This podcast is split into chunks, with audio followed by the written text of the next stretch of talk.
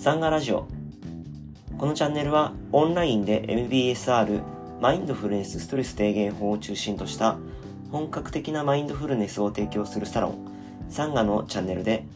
サンガのサービスに関する情報やストレスの多い社会を楽に生きていく方法人生を豊かに生きていくための方法などの情報を発信していくチャンネルです。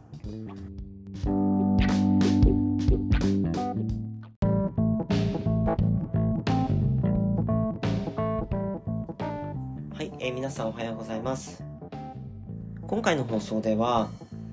あのまあ、前回、サンガのサービスのリリース、ベータ版のサービスリリースということでご案内をさせていただいたと思うんですけど、ここ最近ですね、あの、マインドフルネスストレス低減法 MBSR の8週間プログラムにご参加いただいた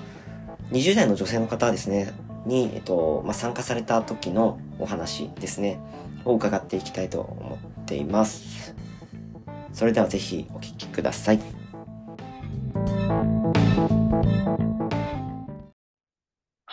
じゃあ、えっと、それではよろしくお願いします。お願いします。8週間のプログラムに、あの、今回ご参加されて、今、8週間終了した時点だと思いますが、まあ、はいえっと、まず、こう、率直にこう、参加されて、8週間どういうふうに感じたかとか、また、その、どういう期待を持ってこの場所に参加されて、それがこう、なんか実現されたかされなかったかとか、もしくは、その期待が途中で変わったみたいなことももしかしたらかもしれません。ご自身のこう今感じていらっしゃることを素直にあのお話ししていただいてもよろしいでしょうか。わかりました。8週間、このプログラムを始めるまでは、こう、期待として持っていたことは、うん、そうだね、なんか生きやすくなったらいいなっていうのが漠然と、こう自分が人間関係とか、いろんな悩みとかでうん、もっとこう、生きやすくなったらいいなと思ってたんですけど、うん。こうプログラムを進めていくうちに、そういう期待はどんどんなんか手放されていったというか、うん。なんかこうい自分が思い描いてた理想こそ自分を苦しめてることになるんだなっていうのに、なんかどんどん気づいていったような感覚があって、うーん、こう、どんどんこう自分と向き合うとか、今まで自分がなんとなく感じてたものをこう細分化して考えて、自分がどういう思考パターンに陥りやすいかをこう分析していくような作業とかもあったと思うんですけど、うん。うん、そういう多角的に見ていくことで、うん、捉え方を自分で選択することができるようになったような感覚はこの8週間を通してあって、うんうん、物事、そうですね。嫌なことが起こってもいいことが起こっても、うんそれをどう受け取るかを自分で選択できるようになったような感覚うがあ。あありがとうございます。どう受け受け取るかは自分自身に選択肢があるってことですね。はい。ありがとうございます。そしてすいません。えっと、冒頭一番最初にお話ししようと思ったことを忘れてたんですけど、あの、もし私質問した中で話したくないってことがあったら、あの、話したくないって言っていただいて大丈夫なのと、あの、ご自身の言葉で話していただいて、もし後でなんかこう、カットしてほしいなっていうこととか、いや、これは言わないでほしいとか、あの、そういうことがあったら言っていただければ、そこはあの編集かけるようにしますので、言っていただければと思います。ご自身の言葉でお話しされてください。はい。はい。そしてその、このプログラムに参加されるにあたって、参加される前に、こう、思っていた印象、この場作りとか、どういう、こうん。う、クラスなのかなっていうふうに思って、思って参加された印象と、実際に参加されてみて感じたこと、特にこう、場作りとか、あの、そういった面について、仲間との関わりとか、そういったところについて、事前に思っていたことと、終わってみて感じたこと、参加している途中に感じてたこととか、もしよろしければお話ししていただいてもよろしいでしょうか？わかりました。初めは、なんかこう、マインドフルネスをする人ってみんな意識が高くって、なんかすごい、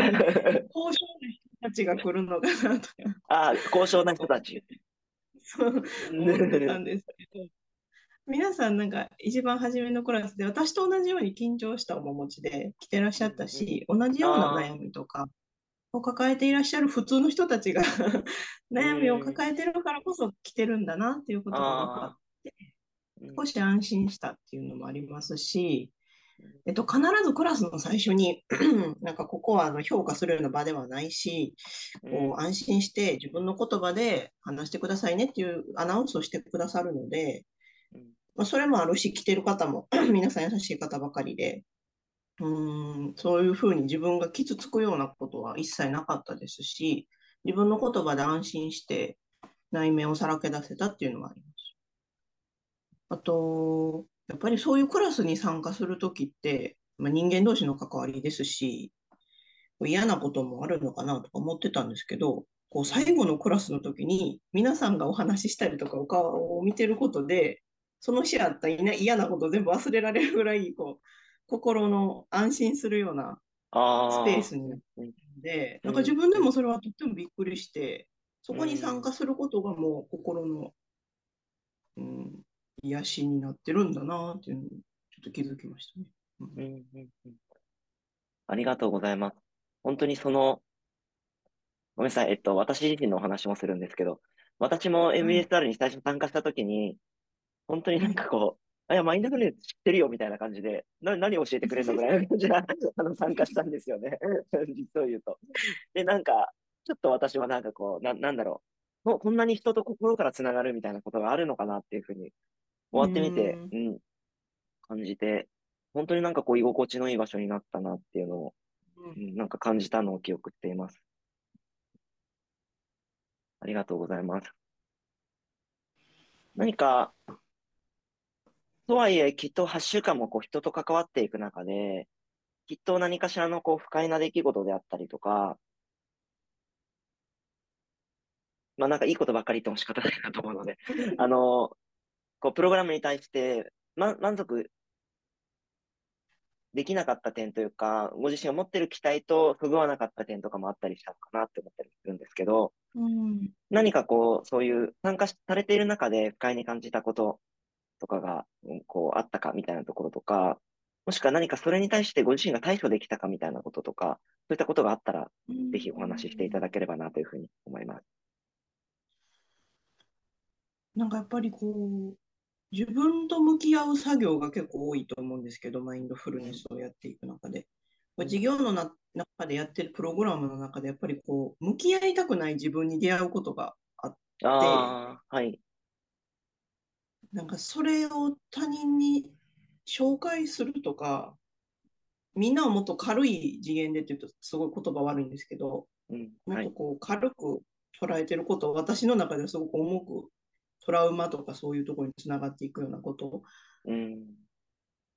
がなんかやっぱり人と自分では違うんだなっていうのを感じるときは辛かったりとかはしますけど、でもそれでもなんか必ずそれを誰かに言わなきゃいけないとか、うん、そういうことはないので、自分でそれを言わなくてもいいとか黙っててもいいって、ちょっとその場を離れてもいいっていう選択肢を必ず用意してくださってたから、続けられたと思う。うん、ああ、はい、はい。ありがとうございます。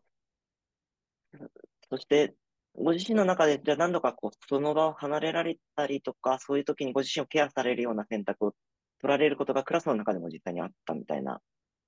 感じですかね。そうですね。うん。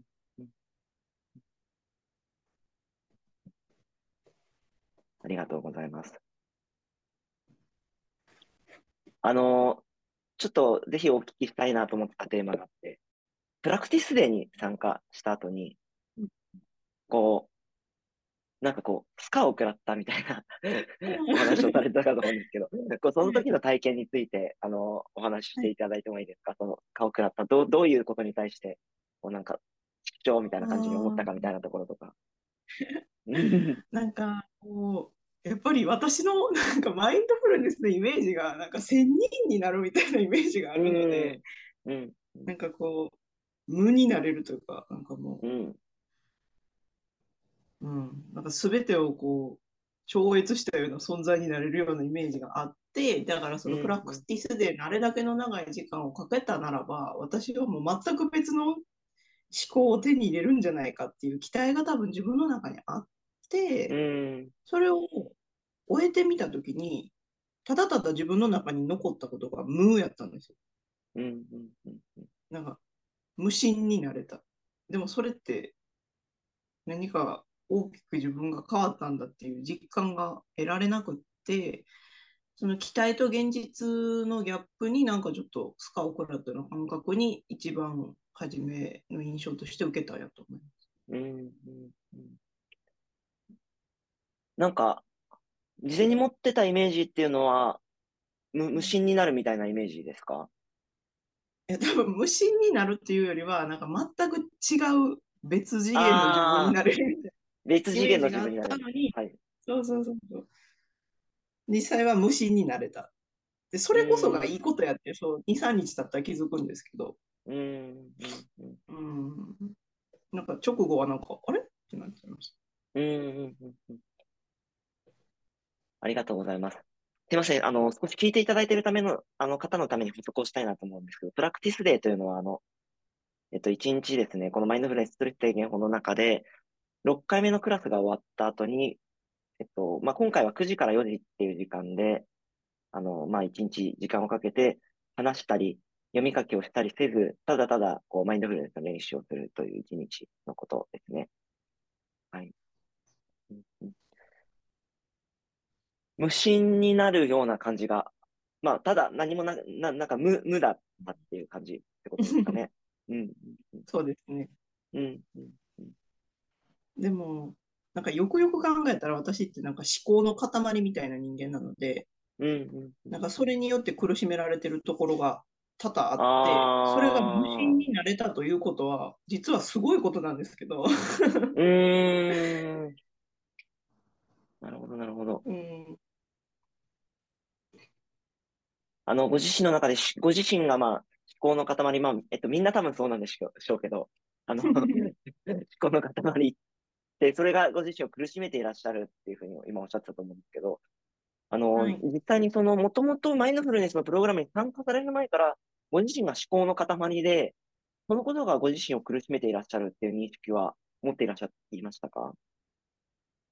うーん、半分持ってて半分否定してたような感じで、ああ、それはい、をはい。習慣で、うん、考えすぎやなっていうのには再認識できたような気はしますね。うーん。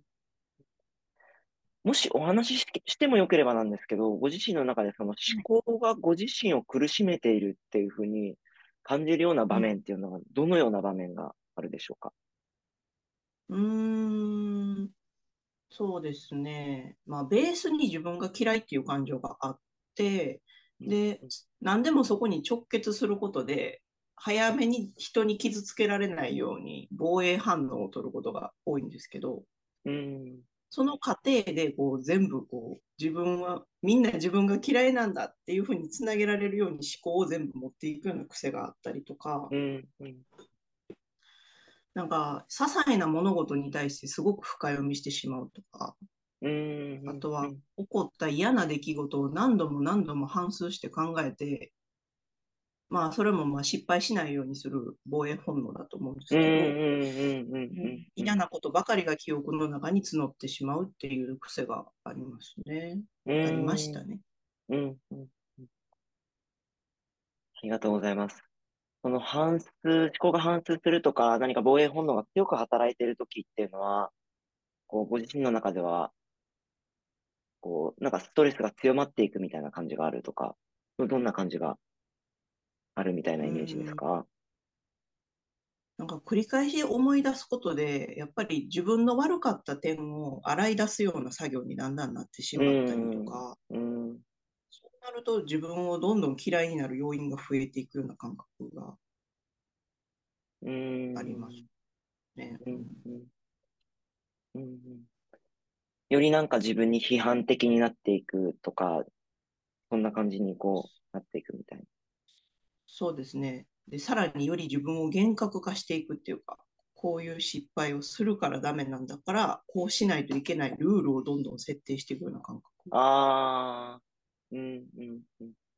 なるほど、なるほど。それが、最初におっしゃってたご自身の選択肢の幅を狭めるみたいなところにも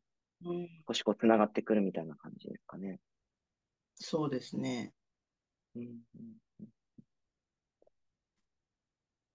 ご自身の中でその思考が反数するとか、そういうことは、もともとマインドフルネスに参加される前から気づかれていたようなこと、それがストレスになっているってことが、については気づかれていらっしゃった。うーん、なんか、うすうす感じてはいたけれど、って感じですね。うんうんマインドフルネスをやっていくことで、それなんか、こう自分が見たり聞いたり考えたりする五感について、こう、なんていうんですか、その、ポイントを当てて考えるような、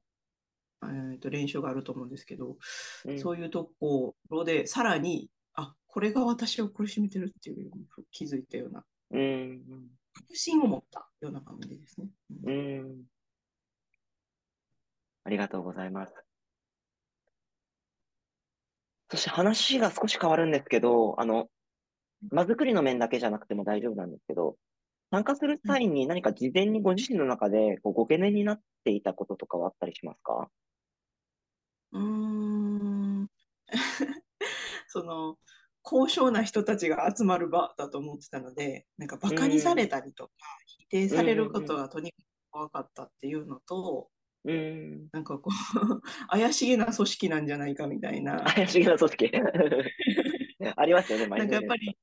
うん、なんか宗教につながったりしないだろうかとか、自分が傷つかないかが一番不安でしたね。うん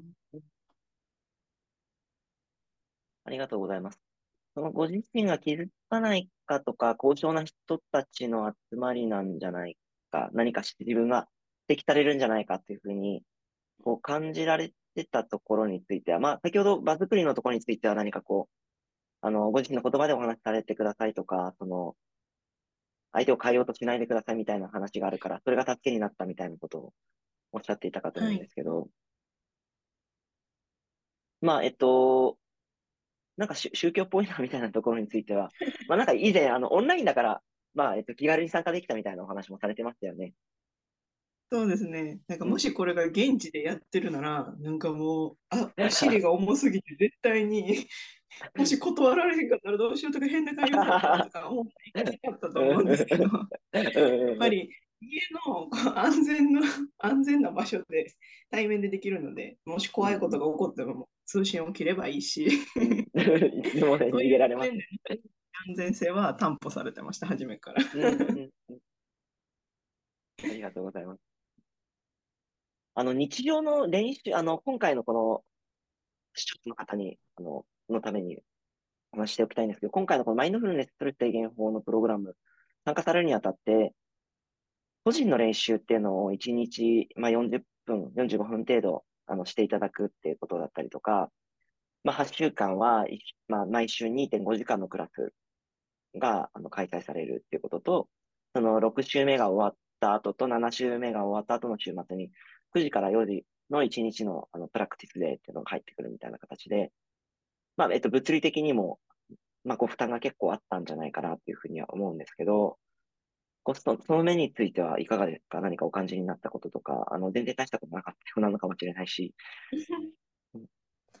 あーやっぱりなんか初め習慣化がされてないうちはすごくやり忘れないかとか、うん。うんこの時間を取ることが難しかったり感じることもありましたけど、うん。あー初めのうちはそのガイド例えば20分なら20分のガイドっていうのを音声でいただいてそれを聞きながらやるのでそれをこなしてさえいけば、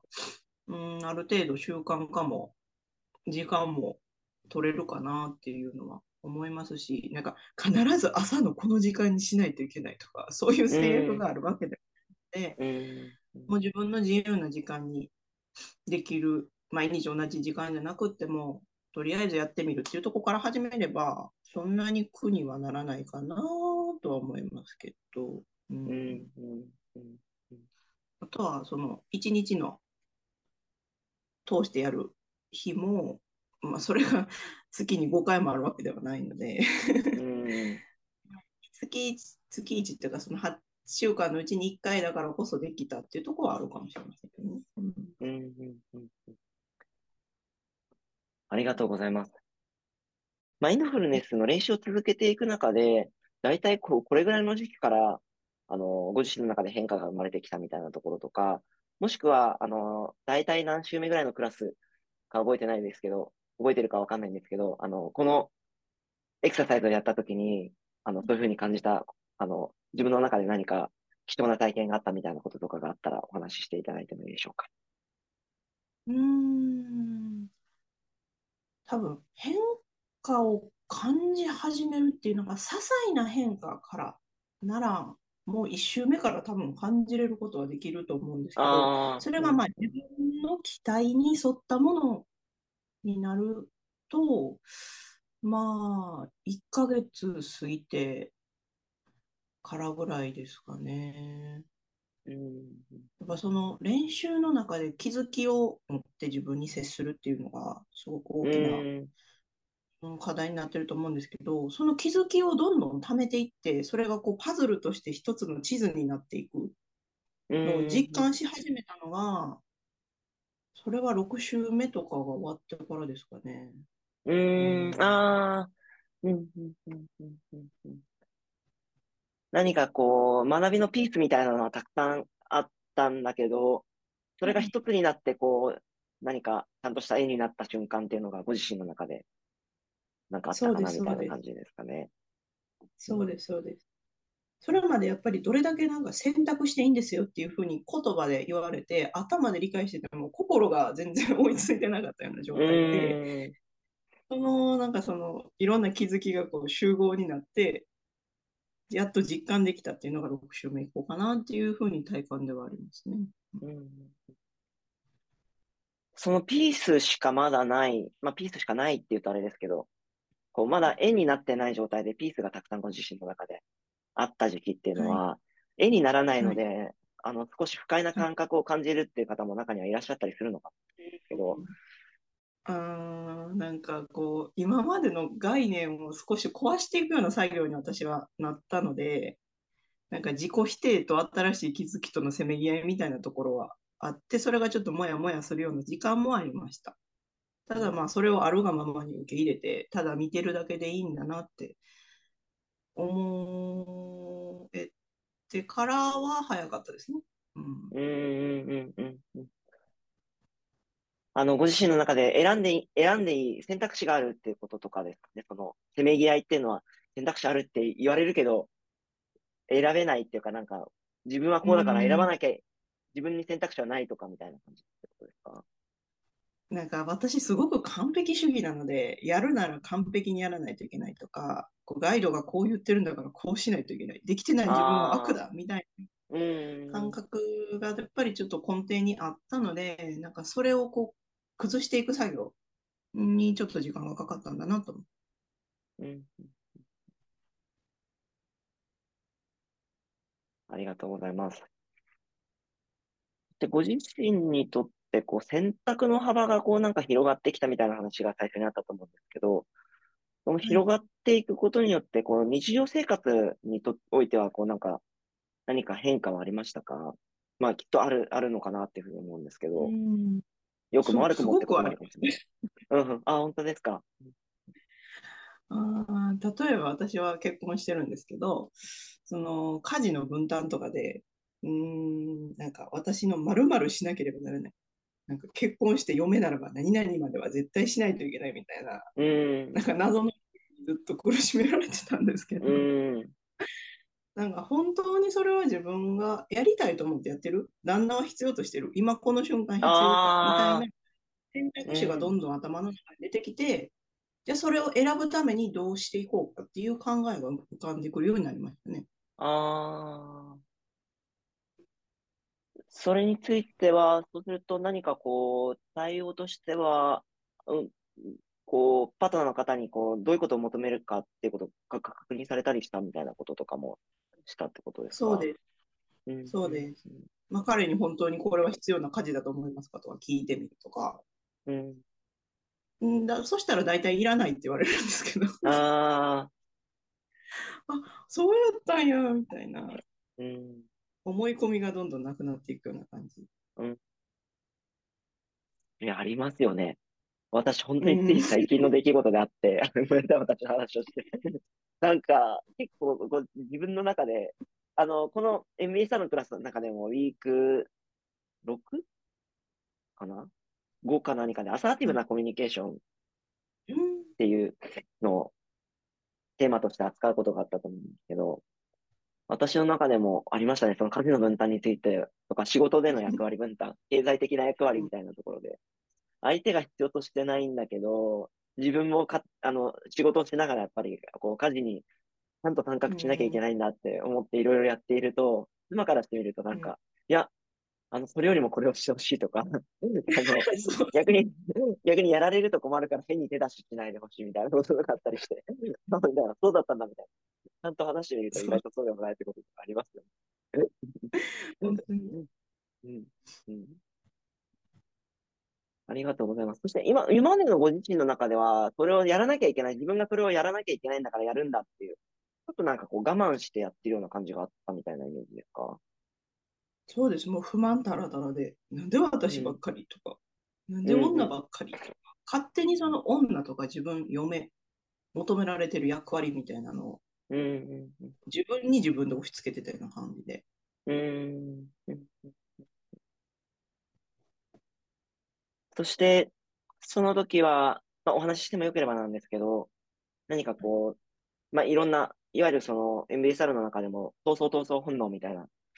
あの、テーマを使う時があると思うんですけど、あの、ストレスと、ストレスと対峙した時に、逃げるとか、戦うとかっていう選択を取られたりすることがきっとあるんじゃないかなと思います。で、その時にきっと、まあ、逃げるっていう選択であれば、こう、飲み込んでただただやり続けるってこともあるかもしれないし、そして戦うという選択であれば、なんで私ばっかりやなきゃいけないのとか、言ったりとか、もしくは不機嫌になるとかってこととかもあるかもしれませんし、そしてその中立にある、まあ、アサーティブなコミュニケーションみたいなところ、こう、ちゃんと話し合って、相手が何を求めているのか、自分は何を求めているかみたいなところ、自分はどう感じているかみたいなこと、話し合うみたいな選択も一つあると思います。今までのご自身は、こう、そういった、こう、なんで私ばっかやらなきゃいけないのみたいなそういう場面とこう対峙したときに、どの、どのようなこうストレス反応というか、選択を取られてきたなというふうにお感じになっていらっしゃいますか？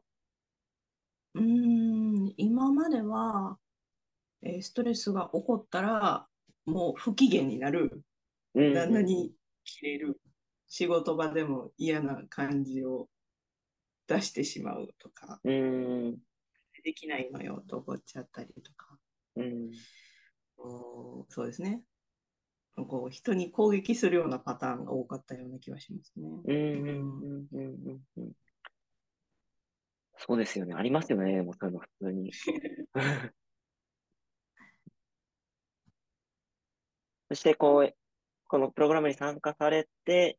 ご自身の選択、まあ、確認するってこととかを、ちょっと実践してみたみたいな感じですかね。そうですね。その別にやらなくてもいいんじゃないっていう選択肢がまず出てきてくれた頭の中に。うんうんうん、それは多分大きな変化だと思うんですけど。ああ、はいはいはいはい、うん。ありがとうございます。はい、最後に、こう、何かご自身と同じようなお悩みを持っている方がいらっしゃったら、その方に何かまあ、えっと、お伝えできることとか、あの、お話ししてもいいなと思うことがあったら、あの、一言いただいてもいいでしょうか。うん、もしこのプログラムを受けるにあたって、なんかすごく不安を感じてらっしゃる方がいらいるなら、まあ、とりあえず始めてみるっていうのは、もうすごく最善の手だと 私は思います。うん、なんか多分あなたが抱えてる不安の大半はそこにはないもので、